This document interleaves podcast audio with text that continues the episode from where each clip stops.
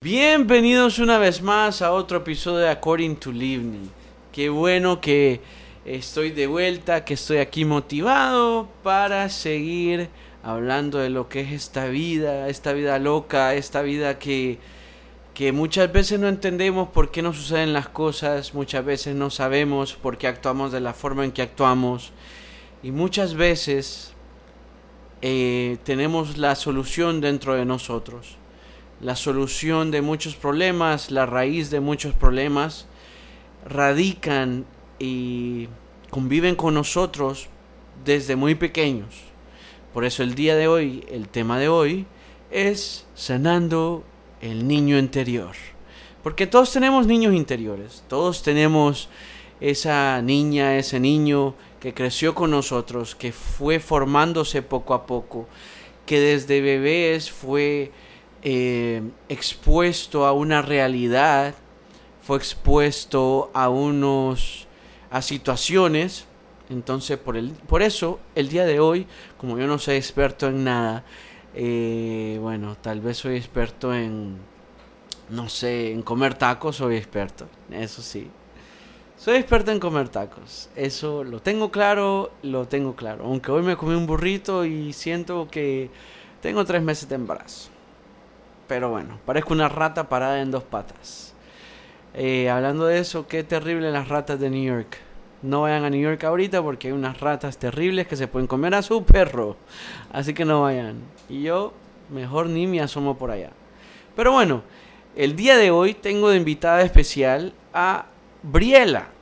Briela, como la conocen en el, en la, en la, en el mundo de la de la psicología, la doctora Briela, la, conocen así en el mundo de la psicología, y ella es una mujer estudiada en psicología en FIU, es una universidad de aquí de la Florida, de, de, Miami, muy prestigiosa, y estudió psicología.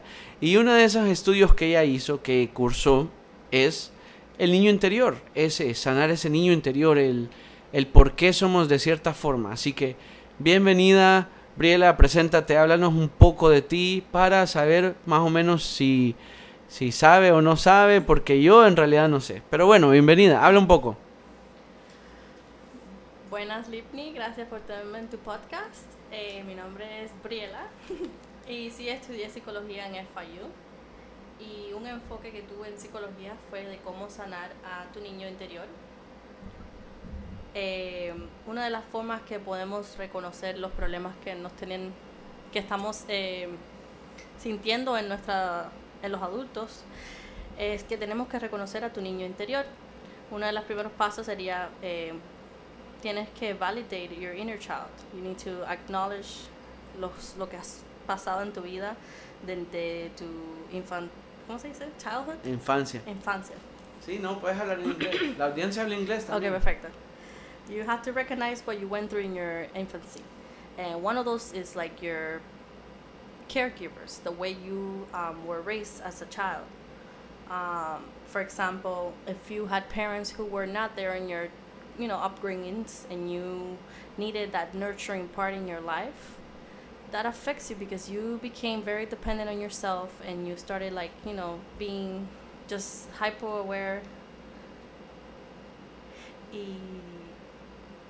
Sí, hyper aware. Sí, hyper aware. So, uno de los pasos que tienes que hacer es valide lo que sucedió, reconocer tu dolor, qué es lo que te ha pasado, eh, cómo te trataron tus papás, qué puedes hacer para sanar ese, ese dolor. Tienes que aceptar tus emociones. ¿Es normal que quiera llorar ahorita? Sí, es normal. tienes que identificar eh, qué es lo que estás haciendo en tu vida de adulto que refleja lo que tú pasaste cuando eras niño. Como por ejemplo, yo soy de una forma en la que, eh, digamos que yo tuve una niñez un poco difícil, te lo digo. Eh, lo comento con gente que me conoce, porque mucha gente me ve todo tranquilo, feliz, siempre bien alegre, pelando dientes. And they don't actually know what I've been through. Eso está como Eminem. You don't know what the fuck I've been through, but I know something about you. Bueno, esa es otra cosa. Pero em, sí, la verdad es que uh, my childhood, my upbringing, that's kind of tough. Uh, primero porque, like, I had a disrupted family. Yo crecí, mi papá y mi mamá se separaron, pero pelearon desde que yo tengo uso de razón. Crecí en pelea, pues, de que un domingo todo muy tranquilo y de repente escuchaba gritos No y eso. paz. Pues paz, paz, sí tenía lo que pues era como algo, una realidad como que era común, ¿sabes? Como cuando, como cuando los domingos la gente va a la iglesia y te, te, te- como niño te visten bien bonito y como un señor y te visten con corbata y todo eso. Ya entonces creces con que los domingos se va a la iglesia y es como una costumbre, una cultura, una tradición y ya está tan en tu, en tu, en tu mente, ya está tan hecho y eh, hecho raíz, pues, que creces pensando que los domingos se va a la iglesia. Lo que no sabe la gente es que también se puede ir los sábados y los miércoles y los martes hay, bueno, no Sí. sé, eso. Creciste que eso fuese algo normal para ti. Exacto. Entonces, em, claro, porque sí, los papás de- pueden pelearse, o sea, las parejas deben pelearse en realidad. Uno tiene que tener peleas y todo. Y voy a hablar un poquito de eso. A veces hay personas que prefieren evitar esos problemas y evi- evitarse los problemas, eh, digo, las peleas, por eso mismo, porque como que no quieren lidiar con eso en persona porque ya vivieron todo eso todo ese tiempo, entonces dicen, no, prefiero escapar a estar en este rollo de pelear. Sí. Por ejemplo, yo conozco una persona a la cual, un amigo de un amigo de un amigo, que casi soy yo, pero bueno, o sea, un amigo de un amigo eh, estaba en el trabajo y de repente recibe un mensaje de su novia que le estaba cortando y que le deseaba lo mejor. Y dije yo, bueno, a lo mejor es la forma en que ella eh, miró la mejor opción para lidiar con ese problema, con esa situación. Algo en su niñez tuvo que, eh, digamos, como, como formar y afectar eh, su vida para que esa haya sido la mejor forma y la, más, la forma más fácil. Porque seguramente en su hogar no habían peleas constantes como en mi hogar. Entonces la gente, cuando no crece con eso, prefiere evitar la pelea y la, la desconformidad y la discordia y la aquello y aquel roce y los gritos y todo eso. Es terrible, es duro, es feo. Por ejemplo, yo recuerdo que mi hermana, la más cercana conmigo, yo la abrazaba y le decía, y ella se ponía muy nerviosa porque eran gritos horribles, terribles. Mi mamá, mi papá, mis hermanas mayores gritando. Entonces era como que yo la, yo la como que la protegí, le decía, no va a pasar nada, no, no pasa nada, no pasa nada. Y yo era menor que ella, ¿sabes? Entonces a veces uno, la misma situación como que le hace build up character. Te hace build up character, pero también te derrota en otras áreas. Eh, no sé, por ejemplo, eh, cuéntanos un poco de lo que, eh, cómo identificar que no has sanado tu niño interior. Por ejemplo, yo, yo no sé si he sanado o no, pero por ejemplo, a veces me da por ver muñequitos y los tengo que buscar porque son muñequitos viejos, los cuales no pude ver porque seguramente, ah, como yo comencé a trabajar a los 14 años, yo no podía ver esos muñequitos, y entonces tenía que estar trabajando. O digamos que, que vaya, por ejemplo, si, si ves, yo compro, eh, ¿cómo se llaman estos? Los fruit, eh, Fruity Pebbles. Yo los compro porque cuando yo estaba pequeño recuerdo que yo quería de esos, pero no, lo, no me los compraban. Me compraban el Kellogg's o el Fans, que es para señores, pienso yo. Y no, yo quería el Pebbles, pues, el Fruity Pebbles de, de, los picapiedras. Y ahora cuando voy al súper me lo compro. Así me dure casi un año porque no me los, no lo como, no, no, no, no lo como. Aparte la leche entera me da gases. Hay alternativas para eso, pero bueno. Es que no me gusta la leche de coco. Ni la leche de Almendra, almendras. Ni la de Omil. no, sí Ni nada, nada. Prefiero ahí estar un poco gaseoso. It builds character. Bills pero gases. Mira, cuéntanos. How do you know that you haven't eh, healed your inner child? Cuéntanos un poco. Sí. Y tú sabes cuando no todavía no has sanado tu niño interior, porque cuando tienes una relación, eh, a veces no sabes regular tus emociones, tiendes a no... eh, O sea que me estás diciendo que cuando una persona, no, yo estoy aquí, estoy, on a- fire. está- estoy on fire, atacando, atacando a la yal. Em, Me estás diciendo con eso que me acabas de decir, perdón que te interrumpa, pero yo interrumpo. Aparte de mi podcast. No, mentira, Sí, mentira. tú tienes control, no importa. Bueno, el caso es que me estás diciendo que cuando una persona no sabe controlar sus emociones es porque de pequeño, No digamos, diga, no, yo creo que siento yo que cuando los niños, los papás son muy permisivos y, y son muy como de- dejados, como llevaderos, como que, ay, que, que el niño quebra un plato y dice, ay, es un niño, quebra un plato. No, tienes que demostrar, eh, de- darle a entender al niño que, está, que eso está mal, Que tienes que tener cuidado. que tiene que tener cuidado, No que los reactivo, platos... Pero tampoco, tampoco reaccionar malo para que no sientas miedo de decirle si te pasa algo mal a, los, a tus papás. Exacto. Pero sí tienes que darle ci- disciplina, decir, ten, ten cuidado para la próxima, yo, yo te advertí, yo te dije muchas veces que tuvieras cuidado con el plato en la esquina de la mesa, boom, hiciste esto. Ya, o cuando los niños están corriendo y se pegan en la esquina de- con la, la mesa y dicen, no corran, No no corran, corran, yo te te van a advertí". golpear y ¡bling! ¡Toma! Y empiezan a llorar y le dice, yo te dije, yo te dije. Pero también eso puede causar una forma de una reacción negativa. Te hace no, no decirle a tu papá que tienes problemas o que te pasó algo. Sí, eso me y te pasó mí. aleja, te y te alejas. Si tenía una cortada o una quemada, yo los Por- porque no quería que reaccionara. peor era. Yo tenía Era peor, exacto, para mí. era ¿Sabes que yo tenía compañeros en mi escuela que ellos una vez, mira, es que yo fui un poco desastroso en mi escuela. Bueno, en la escuela, pues, o sea, yo tenía notas muy buenas. Pero en la escuela como tal, yo me, do- me o sea, yo echaba chiste todo el día en la clase, ni eso, sino que echaba chiste o, o hablaba con los maestros, me hacía pana con los maestros, o sea, me la llevaba muy llevadero, pues, muy llevadero, pasaba en mi mundo, pasaba mucho en mi mundo en la escuela. Y entonces eso creó eh, también... Ah, entonces yo tenía compañeritos que a veces se ponían a jugar y eso. Y recuerdo que una vez bromeando con uno, eh, uno a él, a- al otro, le rompió la cuballera, la bolsa de la cuballera, ¿sabes?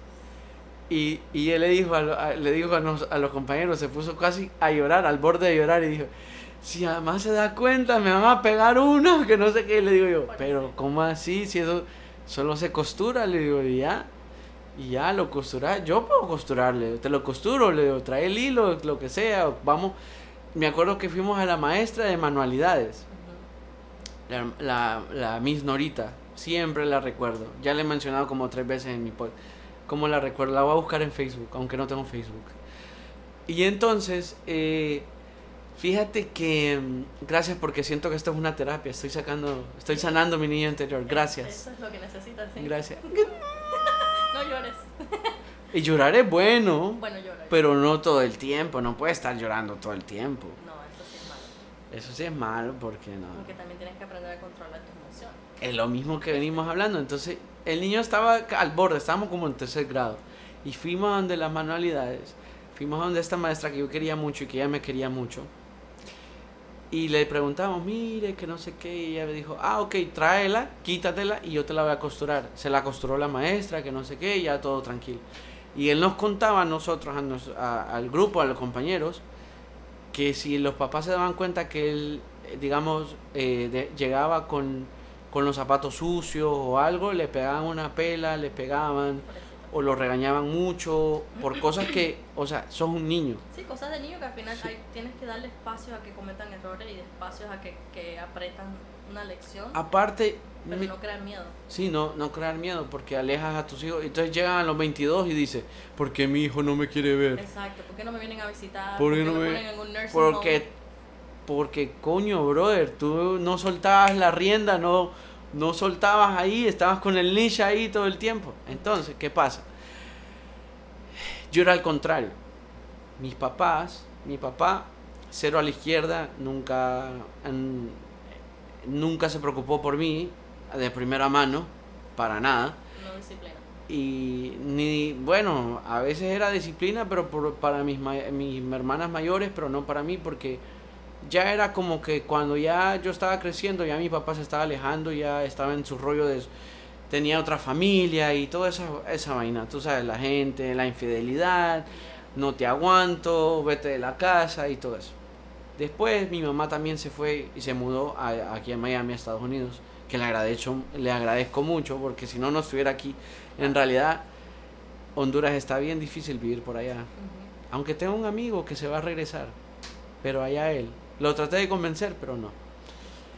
Entonces, eh, retomando el tema, eh, yo tuve todo lo contrario. Yo no tuve a nadie encima de mí, yo nunca tuve a nadie estar ahí, tada, ¿qué estás haciendo? ¿Qué es esto? Nunca. Y siempre eso me ayudó a poder soltar y a poder desenvolverme propio y ser muy autónomo. Por ejemplo, hoy en día, sí, ya tengo 30 años, pero yo conozco mucha gente que tiene 30 años y no viven solos, Ujú. ni pueden hacerse un huevo frito, ni pueden ir a lavar ropa, ni saben qué detergente o qué... No saben hacer los bare minimum, los basic needs. Exacto. Que son muy importantes que aprendan y no les enseñan. O no quieren aprender. Por pagarse, pero bueno. Pero entonces, eh, eh, cuando, cuando me dices que uno no puede como controlar las emociones, eh, es duro porque a veces las emociones cuando nos controlan, las emociones son algo temporal. Los sentimientos, eso es algo que la gente no entiende. O sea, las emociones son algo temporal. ¿Qué es, es emoción? Me siento triste, pero no vivo triste. Exacto. Me siento solo, pero No no vivo en soledad. Bueno, si veo una película de miedo no me siento solo para nada. De repente el closet, el closet le salen unos dedos gordos ahí, todos ahí. La puerta se abre suave. Sí, ah. Ah. Ay, gordo, abráceme. Perdón, doctor, se me escapa. Necesitas un peluche. Un- No digan peluche, que en Honduras peluche es otra Oh, cosa. never mind. A fluff, stuffed animal. Un teddy bear, un Un teddy bear. bear. Un Ted como el de Ted, el de la película. No, ese, ese. Qué desastre, ¿verdad? Ese sí tenía inner child problems. Daddy issues, de todo. No, no, no. Drinking problem. Sex problem. Sex ah. Ay, no, qué cosa. Hay segunda, hay segunda. Sí, Hay no dos la he visto, esa no la visto. No la veas, no la veas. Sí, no, es una. ¡Uh! Es un pujón. Es un, sí, es un pujón. Bueno, entonces las emociones, ¿verdad? Entonces a mí me pasó todo lo contrario. Y yo conozco a mucha gente que le pasó todo lo contrario. Andaban siempre pendiente, que si querían McDonald's, pues le vamos a dar McDonald's. ¿Y qué pasa? He visto mucho y lo he comprobado que cuando los papás le dan de todo a los hijos y están ahí en todo el tiempo y encima y tienes que hacer esto y quiero que hagas esto. Ok, el hijo dice, ay, quiero estos zapatos, quiero estos tenis, pan, rapidito se los compran.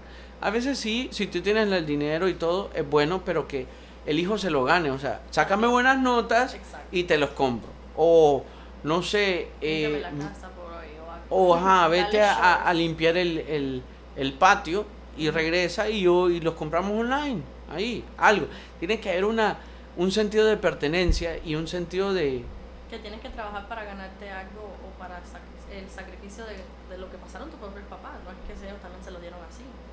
So, Bueno, a menos que sea como, generational wealth, pero bueno. con- como los hijos de Messi que, que, o los de Cristiano Ronaldo, que ellos van a tener dinero, los hijos de ellos van a tener dinero. Y los hijos de los hijos, ya tiene como asegurada como siete, siete, Siete eh, generaciones. generaciones. Pero yo no soy hijo de Cristiano Ronaldo, aunque yo sí, no lo puedo evitar.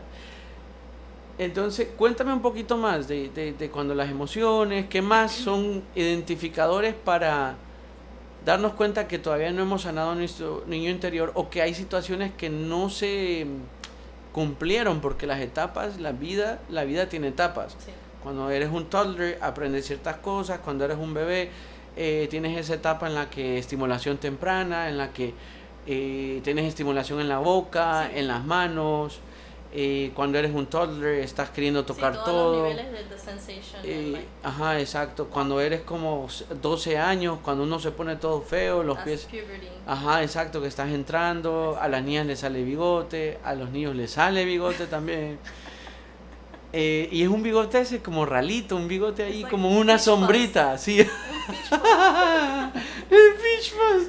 Sí, sí, sí, sí, sí, como, como, ajá, entonces Sí, en ya sale growth, y ya esa edad en la que en la que te tienes que empezar a usar desodorante porque ya de repente empiezas a oler a, a como a sábila Ush, dejada afuera Ew. ¿Ha- ¿Has olido la sábila? Sí, sí. Es terrible, Es ¿verdad? horrible. Sí. Y sé el olor que estás hablando porque me, me recuerda my, my middle school years. Ah, tu inner child. No yo, yo sí estaba bien. Ah, olías a, a sábila. bien. No yo, pero people around me. Sí. Que no se cuidaban los niños, que los papás no les prestaban Ah, atención. no les O prestaban sea, que atención, muchos papás son llegaba. antiguos. No, no te eches desodorante hasta los 15 o no te afecte las piernas hasta los 15. No. Me? Y aquella niña con una uniceja. Llegaba la niña con una no uniceja. usa. Tú sabes que hoy me di cuenta de eh, en mi trabajo que, que una muchacha que, que trabaja en mi trabajo, que, que terrible si algún día escuchan eso, pero no es nada malo. Tiene 18 años, los acaba recién de cumplir y ahora me doy cuenta que se casa en noviembre. Sí, y dije yo, eh, mira que hay otra muchacha que tiene como 28, 29 por ahí y nos quedamos viendo y, y los dos, yo tengo 30 y no tengo ni novia, le digo yo. Y ella me dice, yo tampoco no tengo novio. Es más, me dice, eh, eh, eh, yo me acabo de, de- vivo todavía con mis papás, dice que no sé qué. Y yo, no.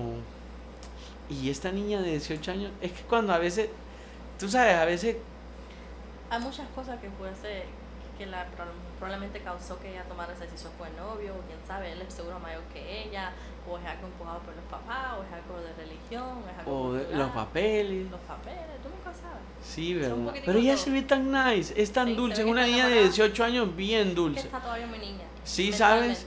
Sí siento que está bien enamorada porque estaba hablando con ella de unas cosas del trabajo y de repente el celular de ella se alumbró y eran ellos besándose en como en un photoshoot de como en flores y que no sé qué dije yo. El engagement photoshoot.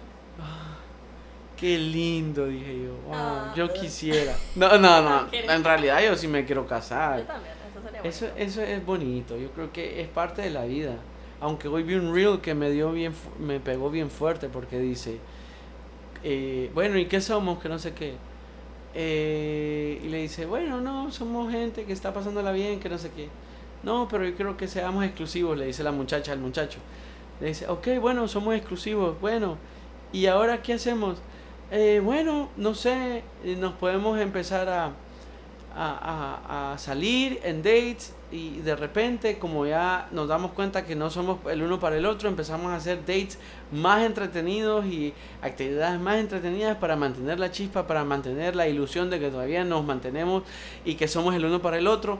Y después, no sé, de repente y te puedo dar un anillo de, compromiso y el anillo de compromiso y de repente tenemos una boda y, y nuestras familias están contentas por nosotros y todos estamos felices y de repente nos vamos en luna de miel y en luna de miel la pasamos bien y que no sé qué y eso nos va a durar dos o tres años más hasta que de repente vamos a tener que lidiar con nosotros el simple hecho de que está tu cepillo de dientes en el baño me va a molestar porque ya sé que de repente te odio y tú me odias a mí y de repente vamos ¿sabes qué? y le dice la muchacha y me puede embarazar, me puedes poner un hijo.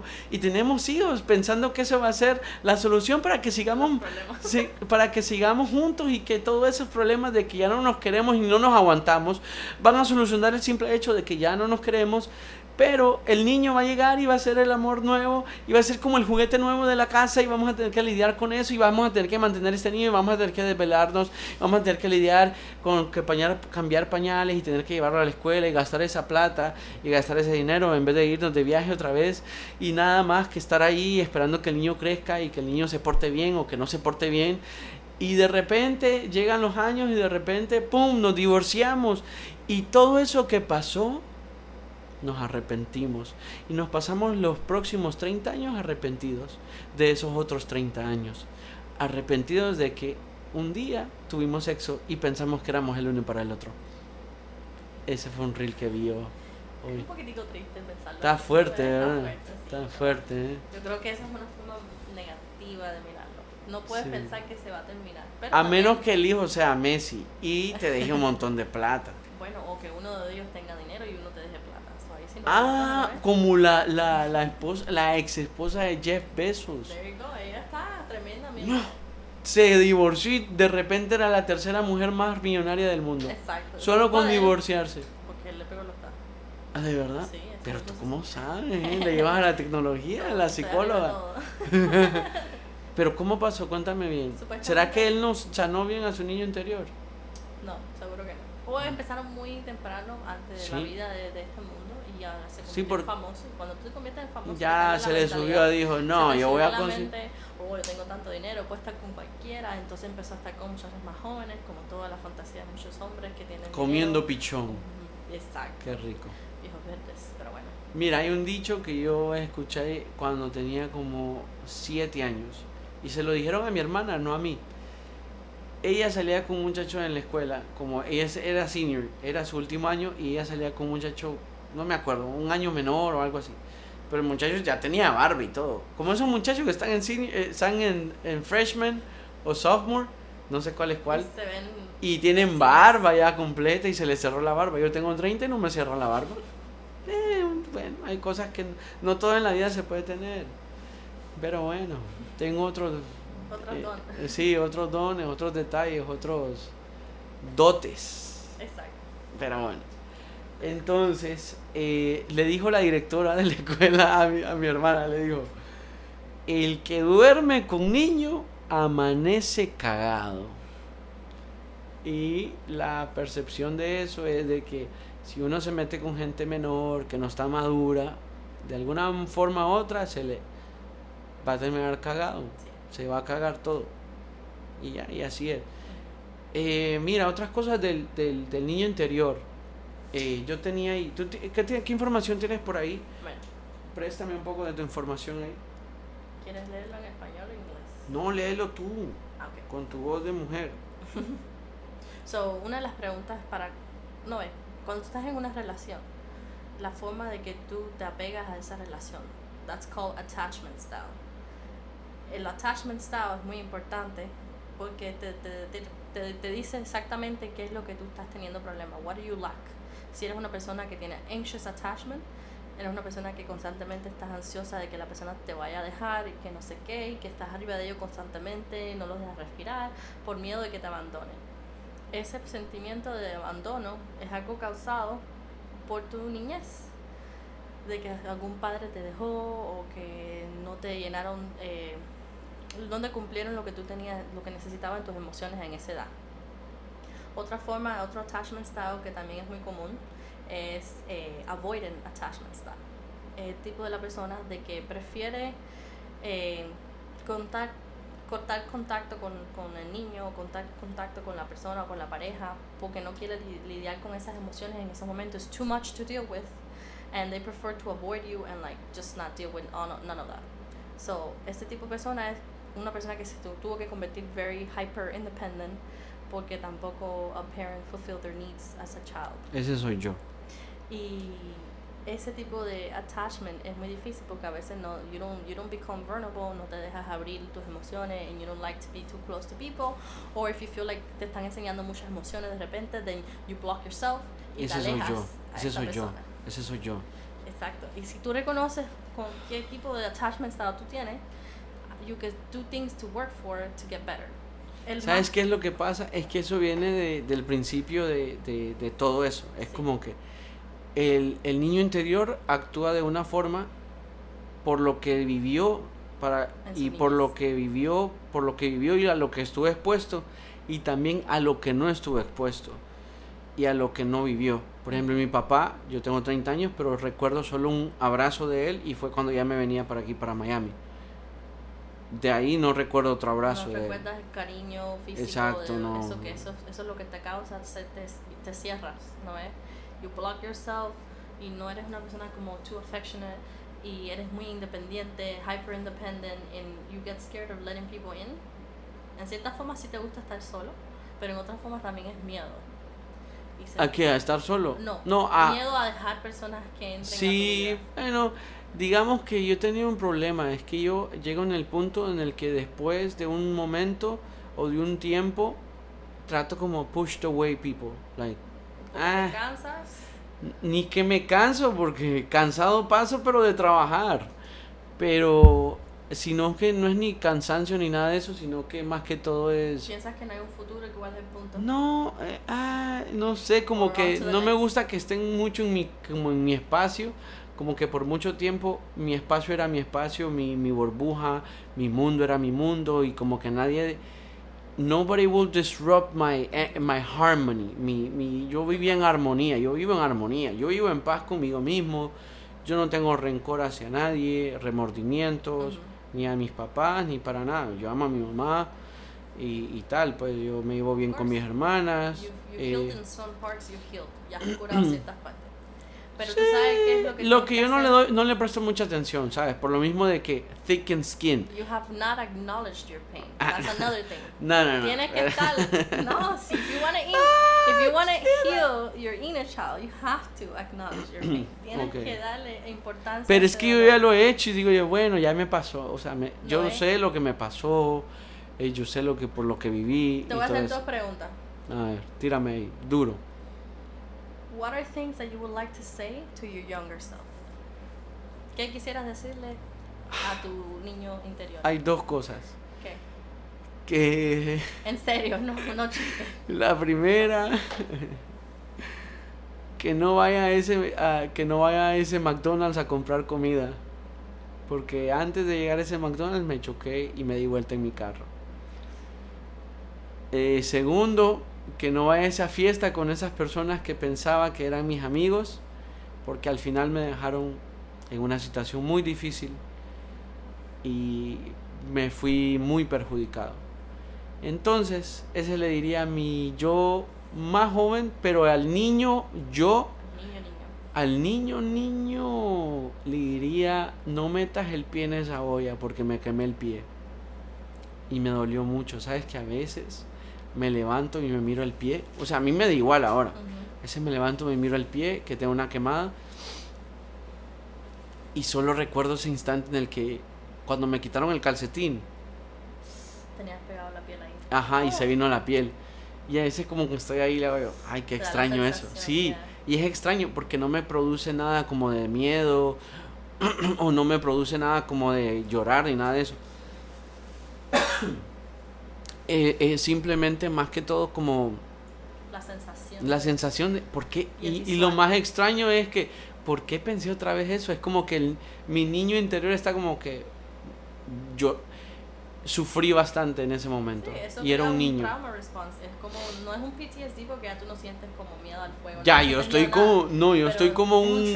Sí, eso es como un soldado de Vietnam que, un soldado de que fue deploy en Afganistán y todo, y de repente está en un 4 de julio hay fireworks y se tira al suelo pensando que es que están bombardeando o algo. Pero mira, yo tengo aquí una información, dice. Si tus padres emocionalmente si tus padres están emocionalmente ausentes, es complicado dar sentido a tus emociones.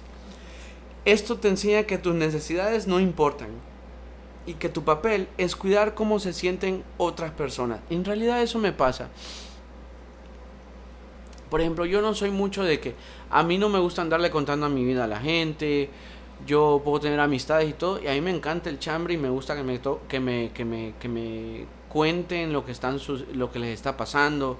Me encanta porque de alguna forma u otra siento que les puedo dar un consejo, por muy pequeño que sea, pero pues que le dé ese granito de arena para que sume a que pase o que pueda superar esa, eh, esa situación, ese percance, esa calamidad. Sí. Pero sí, era lo que hablábamos.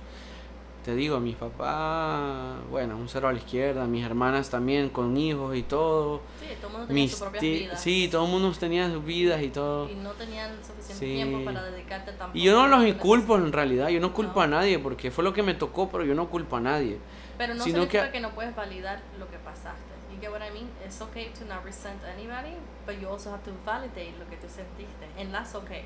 Está bien Cuando dices mal. validar, ¿cómo así? Como acknowledge the pain, que sí, te sentiste mal, aunque no tengas culpa a las demás personas, it's okay que te sentiste mal, de que no sentiste ese cariño que necesitabas sentir cuando tenías esa edad, eh, esos abrazos, esos juguetes, esa, esa atención que necesitaba, en cierta forma esa disciplina, También, también. ¿no ves? Sí, y porque... está bien que sentirse que sí, que ojalá que pudiese haber sido mejor, pero sabes que todo fue un- por un propósito, tu mamá tuvo que sacri- sa- sacrificarse para venir aquí. Pero es lo mejor, te digo. Yo no cambiaría lo que me pasó. Todo lo que me pasó creó Exacto. la persona que hoy en día soy. Y estoy okay súper orgulloso de quién soy. Your no tengo vicios, mira. Sí, te lo juro, porque mira, yo leía esto en, en, en una clase que tuve. Eh, no me acuerdo, el humano en no sé qué, no me acuerdo, eh, la sociedad y la no sé qué del humano, algo así. Fue en el Miami Dade que la saqué esa clase. Es más, ¿sabes qué es algo? Un dato extraño de esa clase. Yo llevaba esa clase y a mitad como la quinta clase, antes como dos clases antes del midterm, se murió el maestro. Se murió y tenía una hija y todo y él hablaba de su hija y todo. Y de repente lo fueron, yo no sé, a día de hoy no recuerdo bien, pero yo creo que él se, se suicidó, Oh my God. pero dijeron que él había tenido un accidente como en el baño, una vaina así, algo así. Pero yo siento que él se suicidó porque yo recuerdo que él hablaba de su hija como de mucho amor y de que, oh, wow, miren, por ejemplo, ustedes, los que son papás y los que no son, por ejemplo, yo, yo le estoy dejando un patrimonio a mi hija, yo estoy dejándole una cuenta de banco que la tengo desde que ella nació y ahora ya tiene tanto dinero para que ella pueda ir al college, que no sé qué, y la universidad. Y él hablaba así y él se miraba como, gol- como, como esa gente que de repente uno puede pensar que viven en el carro. Que están bien, pero uno puede pensar que Sí, viven en el carro. Que tienen tremendo Como, ajá, que están, Questionable. Sí, ajá, como que, Ajá, like, huh? como they're playing it cool, pero tú sabes que están, ajá. Están sí. Y él, él hablaba en sus clases y todo, y a mí me encantaba la clase con él. Era súper bueno él, porque él hablaba de realidades, ¿sabes? El libro te dice ciertas cosas, pero él hablaba cosas como que esto es lo que pasa hoy en día. Por ejemplo, un día tomamos un tema que de casualidad me tocó exponer a mí, y hablaba de los niños que crecen, eh, que crecen en, en hogares... eh, no, eh, sí, sí, también, pero en, en familias disfuncionales o, o de tercera mano, como que no los crearon sus papás, que no vivieron sus papás con él. Bueno, el, el artículo, eh, to- eh, como 80 páginas que me comí ese día, porque yo no estudiaba, sino que yo hacía antes de, de- después del trabajo, me iba a leer y ahí me, me tiraba de, de cabeza, pues, y con lo que iba.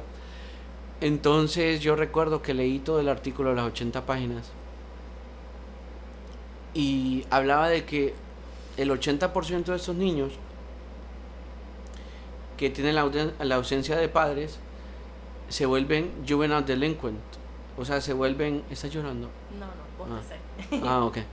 No, tengo a la doctora llorando. Con estas historias tan, tan Un fuertes. de poquitico triste, pero no. no, Sí, sí, no sí. Dark. Todavía no he llorado. Yeah. Eh, tú- pero está okay bien. if I cry. Eh, Sí. Validate my feelings. Sí, sí, sí, yo te valido, está ya. Toma tu ticket. Está, está sellado, validado. Entonces, eh, en realidad, eh, hablaba de que el 80% de los niños que pasan por esto están en foster care y todas estas cosas, o que los crían unos tíos, o los abuelos y todo eso, eh, se vuelven. Delincuentes juveniles. El otro por ciento que quedaba era eh, que se volvían como drogadictos, eh, no salían adelante, siempre se quedaban como atrás en la sociedad, se volvían antisociales, eh, outcasts y todo eso. Y había un 7% que se llamaban resilient kids, eh, niños resilientes. Entonces cuando yo empecé a leer eso dije yo, este soy yo. Ese soy yo porque yo El 7%. en cier- de cierta forma no tengo vicio en realidad. Pégame tu vicio, mami. Perdón, es que se me... Saliste sale. bastante bien. Sí, ah, eso, Bastante bien saliste. eso está como... Sí, sí, Not exacto. too bad. Sí, sí, sí, me porto ahí bien. Nada, ¿sabes? Como vivo solo, paso solo y no le no molesto a nadie. Entonces. Eh, pero sí, es Resilient Kid. Y dije, wow, este soy yo. Y yo exponía de eso. Y tú sabes que se me entró el sentimiento. Yo les dije a, a ellos, yo les conté. Les dije, yo, por ejemplo, soy el 7%. Y les dije, yo soy. I'm a Resilient Kid. Yeah. Yo no, yo no me crié con mis papás, yo crecí con una tía, después con otra tía, después en esta situación, después viví aquí, después acá. Y así poco a poco, ¿saben? Llegué aquí hasta Miami Dade y ahora vivo con, un- con una de mis hermanas, su esposo y mi mamá. Y así voy, y así voy, le digo. Y les decía yo, y sí, voy de fiesta y todo, pero yo nunca me he alcoholizado al punto de estar wasted, nunca he hecho drogas, nunca he matado a nadie, eh, nunca he asaltado a nadie, nunca he, ro digamos, robado como irme a un mall y robarme algo, pues, no sé, una situación así. Entonces, me acuerdo que en esa clase el maestro ese se quedó callado. Me dijo, bueno, gracias eh, por eso, Lini, que no sé qué, siéntate. Y el man se quedó callado como tres minutos ahí. Como un minuto, vaya. Pero tú sabes que en una clase, cuando se queda callada la clase, es, no era awkward, era un momento como solemne, ¿sabes? Fue tan como cuando en un estadio hacen un Ah, minuto de... silence. Sí, exacto. Ya, ya y él se que quedó ahí así, como... ¿Saben por qué me quedé callado? Porque yo fui... Tú sabes esas cosas que hay un programa como de eh, Big Brother, algo así, como que tú vas y buscas a un niño que no tiene a sus papás o es huérfano y como que lo sacas una vez a la semana a comer y a jugar o a hacer actividades. ¿Has, vis- has escuchado de Sí, eso? sí, como volunteer. Por eso te digo, entonces llegan estas personas que van y, y lo sacan a- al niño a, a Dandyberg, lo pasear. que sea. Sí, a to treat them. Ajá, exacto. Y, o platican con ellos, se a, a comer y a platicar con ellos y todo. Y entonces él se quedó y dijo, me quedo callado y me quedo en esa situación porque yo fui tal y tal y tal y hice eso de voluntario y que no sé qué. Y el muchacho al que yo eh, estaba queriendo ayudar, eh, un día se juntó con las personas incorrectas y lo mataron. Eh, a medianoche se fueron al highway de, de no sé dónde, como por el, el Don Chula, algo así. ¿Cuál es el Don Chula? Bueno, el, el que está, el highway, era un highway, Sí. una carretera. Los muchachitos estos se fueron borrachos a caminar en el highway a medianoche. Y él fue el único que lo llevó, atropellaron. lo atropellaron y salió volando, pues. Y entonces, imagínate, él dijo, si yo al menos hubiera estado de alguna forma u otra, ahí eso no hubiera pasado. Y él no pudo ser ese 7% como Livni fue. Y yo, no, yo, Eso yo te- tenía pena, yo tenía pena, ¿no sabes? No. Salí de la clase y tenía pena, era, era extraño, era Era extraño. extraño tener esa, esa tensión. Sí, porque, exacto, exacto, ya, y bueno, Pero fue una experiencia. y se murió. Eso me, me, me El morirse él también es lo que te afecta a ti, me. A mí me afectó, sabes que casi pierdo la clase. Wow. Tuve que, tuve que ir a hablar con el nuevo proceso- profesor y le dije, mire, a mí me está afectando el hecho de que ese señor ya no está aquí, yo ya no quiero llevar esta clase, pero ya estoy muy tarde para, para Para drop it. Ajá, drop it. ajá. drop it, ya, ya me voy a quedar sin créditos, le digo, y en realidad esto, esto no, esta no es una clase que es para mi carrera, le digo, yo estoy Sí, estudiando. Eh, Exacto. Era como cuando uno estaba al principio, pues. Tenía como 21 años por ahí o 20. Y era un niño, pues. Y me, me, me, me perjudicó, ¿sabes? Y él me dijo, mira, vamos a hacer algo. Me, ve a las clases y si tú no me faltas ni una clase hasta el día del examen final, yo te doy un C ⁇ Pero si tú vienes y vienes a todas las clases y tomas el examen, yo te doy un B ⁇ Solo por el hecho de tomar el examen. Y nada, yo me puse las pilas después de eso porque dije, wow, este maestro a pesar de eso, ¿verdad? Que considerado, eh, cualquiera no le importa y tal. Y ya. Y hubo cuatro personas más afectadas. Un- incluso yo tenía una compañera que era mucho más mayor que yo. Tendría 37 años, 33 por ahí. Se- ya se miraba entrada en años. Y le afectó tanto porque ella se quedaba platicando con el maestro Después de la clase. después de clase. Y like they click, you know, as adults Sí. como adultos que estaban living life, adulting. Y entonces, por ejemplo, toda esa situación, ¿sabes? Eh, es complicada. Sí. Pero bueno, vamos a seguir con el tema. Eh, Inner Child, dame más información. Ya no voy a hablar, danos información. Bueno, una de las cosas que puedes hacer para ayudarte a to heal your inner child es que tienes que repetir positive affirmations. Es como decir, yo sé lo que yo pasé, yo perdono a mi inner child por haberse sentido lo que se ha sentido y me quiero y me amo y estoy feliz de quién, es, quién, quién soy yo ahora, y lo que he superado, eh, todas las metas que has completado, todo lo que has podido tú hacer, específicamente tú, Lipney, has podido tocar en, en Telemundo, has podido tocar en otros lugares, has podido hacer muchas cosas que no pensaste a esa edad que ibas a hacer, en la situación que estabas. Sí, mira, es que por ejemplo, yo creo que hasta las personas con el simple hecho de que estén vivos, de que hoy en día estén vivos, si uno puede respirar y se levanta por la mañana, así te hayas quedado calvo, porque a los hombres les pega duro Eso eso, pasa, sí. así estés panzón, así, yo estoy panzoncito ahorita. No. Sí, sí, yo me conozco. Tienes que decirte que no en el espejo también, que estás. Tampoco no nos mintamos, hay que hablar con la Positive verdad. affirmations, Sí, una cosa es ser positivo y la otra es estarse tirando flores que no son. Delusional. Ta, dele- Ay, qué linda estoy. Es el filtro, mija. no, mentira. Pero sí, yo, yo creo que el simple hecho de que estamos respirando es una oportunidad para superarnos. Caminar.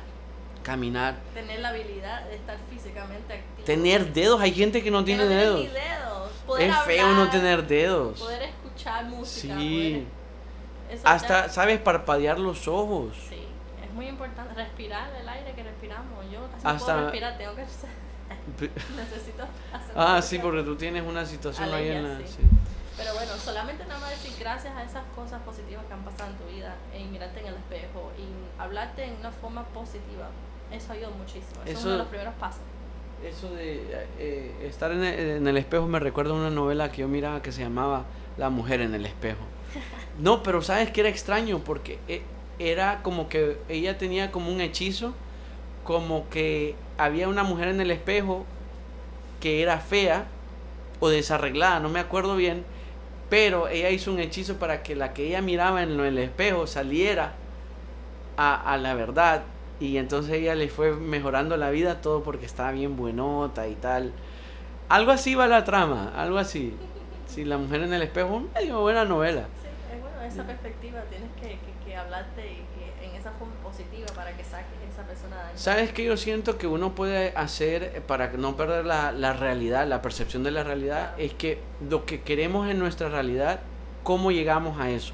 Por ejemplo, si hay gente que quiere tener, eh, no sé, eh, las mujeres si quieren tener nalgotas. Yo le decía hace poco a alguien, mira, no vayas al quirófano, no vayas al, al cirujano, no vayas y te pongas en eso. Esos seis meses que te vas a pasar en dolores, en que te puede causar trama, no sabes si te va a quedar bien esas nalgas. Eh, no sabes si te van a quedar como las de Kim Kardashian que parece un pañal que no se ha cambiado en tres meses. No sabes si te va a dar una complicación y todo eso. Mejor anda al gym. El gym, sí, cuesta. Con que vayas una hora a la semana. Después vas a ir dos veces por semana una hora. Después tres veces. Nadie comienza, ni siquiera los futbolistas comienzan de un día para otro a jugar súper bien. Hay gente que sí, pero no todos. Eh, los guitarristas también. Yo hablo por mi perspectiva, yo hablo por mis experiencias. Yo recuerdo cuando empecé a tocar la guitarra, yo estaba y me dolían las manos, los dedos. Hasta que creaste callos. Y no solo los callos, sino la forma en que yo fui dándole ese, ese chance a mi propio yo de, mira, poco a poco, no te, no te frustres, no te frustres, poco a poco, poco a poco, no te frustres, no te frustres. Por ejemplo, hace poco comenzaba un muchacho a trabajar con nosotros y yo le decía, mira, ahora estás en esta área, pero busca la forma, no busca, o sea, yo le decía, pero aprende aquí lo más que puedas para que puedas avanzar al siguiente paso. Aprende y vas a dar el siguiente paso, pero tienes que tener la actitud adecuada. La actitud va a cambiar todo eso y lo hablaba en el podcast anterior. Pero a veces eso mismo de que los papás que te dan todo y todo eso, llegas a la vida real y crees que todo te lo mereces. You're entitled for it. Or you have the authority for it. No, es que nadie te va a dar las cosas como tus padres. No. Y ni siquiera tus padres deberían de ser eso. Por ejemplo, yo siempre me ha gustado ese dicho de no le dejes el pescado a tus hijos. Enséñales a pescar para que el día de mañana que no estén, que no estés como padre, sepan pescar y puedan alimentarse. Sí. No, ya le das el sushi roll ya hecho. Y eso pues, también es para los dos géneros, mujer y hombre. No, exacto, eso en realidad en de todo. Los varones no les gusta enseñar a los varones las cosas básicas que necesitan y creen que su mujer va a tener que rellenar ese, ese Mira, papel, eso, eso es algo que le decía a mi mamá. Eso es algo muy hispánico, Hispanic, exacto. eh, hispanic. Yeah, very Hispanic. Porque, por ejemplo, en vez de decirte, ay, no, no puede, no puede, enseñe, yo lo voy a hacer. Déjele que lo haga hasta que un día lo va a poder platos. hacer. Lava los platos, no puede, yo le enseño. No sabe trapear, yo le enseño. Y entonces mi mamá, a día de hoy, yo le tuve que parar y le dije yo, no, no, no, yo sé hacer eso. Y yo sé hacer como me gustan las cosas. Sí. Que usted lo sepa hacer de otra forma no quiere decir que esté malo mi forma o no. Entonces yo le decía, ¿qué es lo que pasa?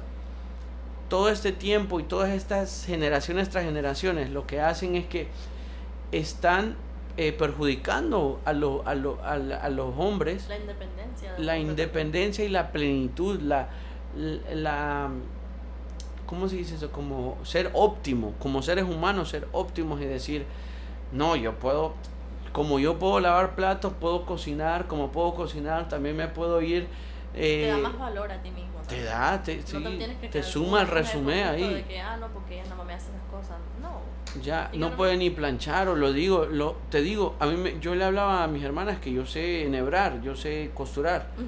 Y ya, ¿cómo así? Sí, Si es sí. que cuando estaba en la escuela me tocaron unos pantalones que no eran para mí, entonces yo los doblé y los empecé a costurar y ya me tocó. Entonces eso me ayudó a yo, Supervivencia. exacto. ¿Qué dice un dicho? La madre de la ciencia es la necesidad. La madre de todas las ciencias es la necesidad. Si ¿Por qué?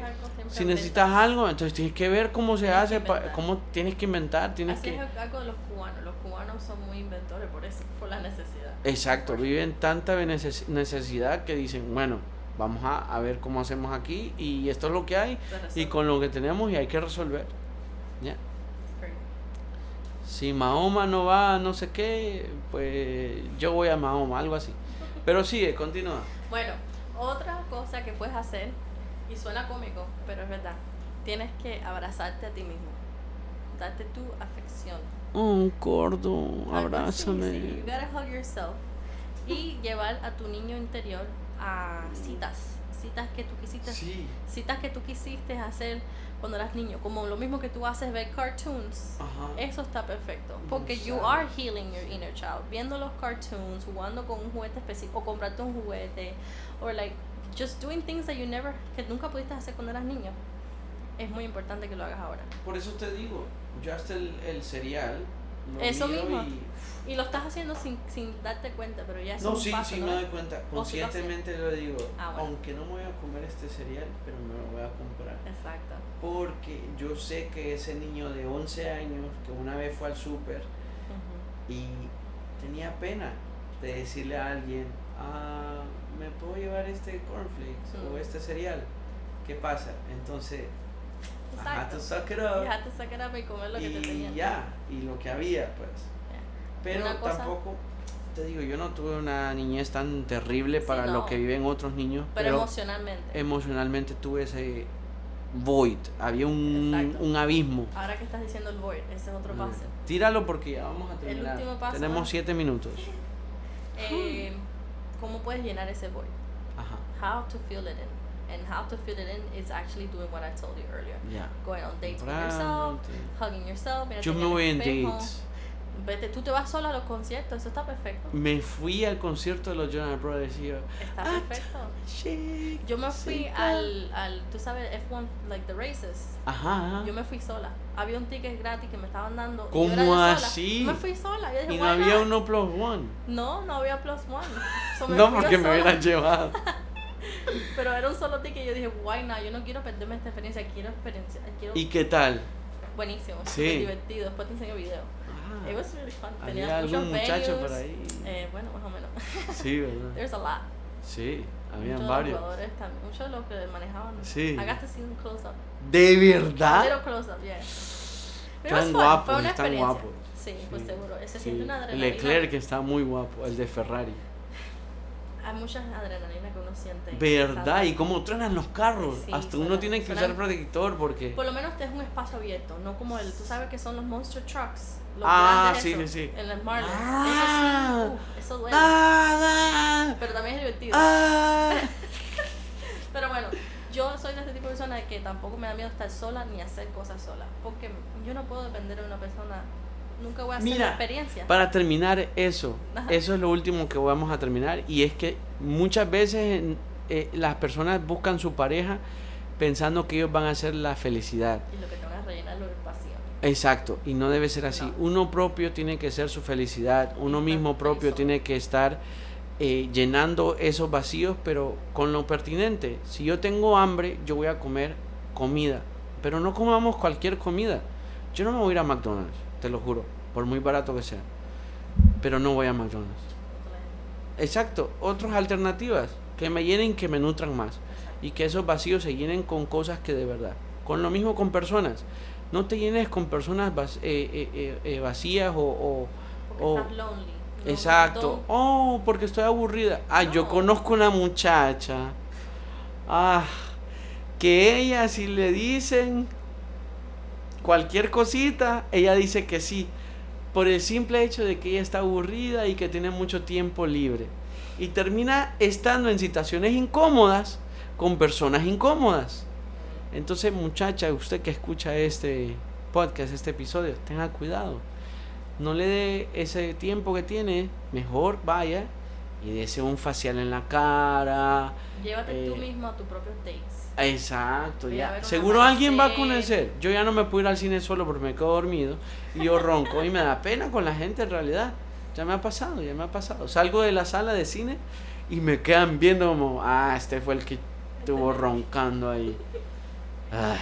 Es difícil quedarse despierto por una película entera, ¿verdad? Pero sí, mira, voy a buscar un poquito más de la información para ir cerrando que yo tengo por aquí. Ujú. Mira, dice, no hay disculpas. Cuando eres herido se necesita una reparación. Una disculpa y un reconocimiento de lo que será diferente en el futuro. Si no sucede, aprendes, que tus sentimientos no importan. Sus sentimientos importan, sí importan, pero también que lo que las emociones y los sentimientos sean creados sean con una base por algo que de verdad vale la pena no que de, de una leche derramada no se va a poner a llorar. No, claro. No. Tampoco. Dice, indefensión aprendida. Si no te enseñan cómo resolver problemas, se vuelve difícil encontrar soluciones o salir de situaciones abusivas, lo que te impide volverte un adulto resiliente. Este yo soy lo opuesto.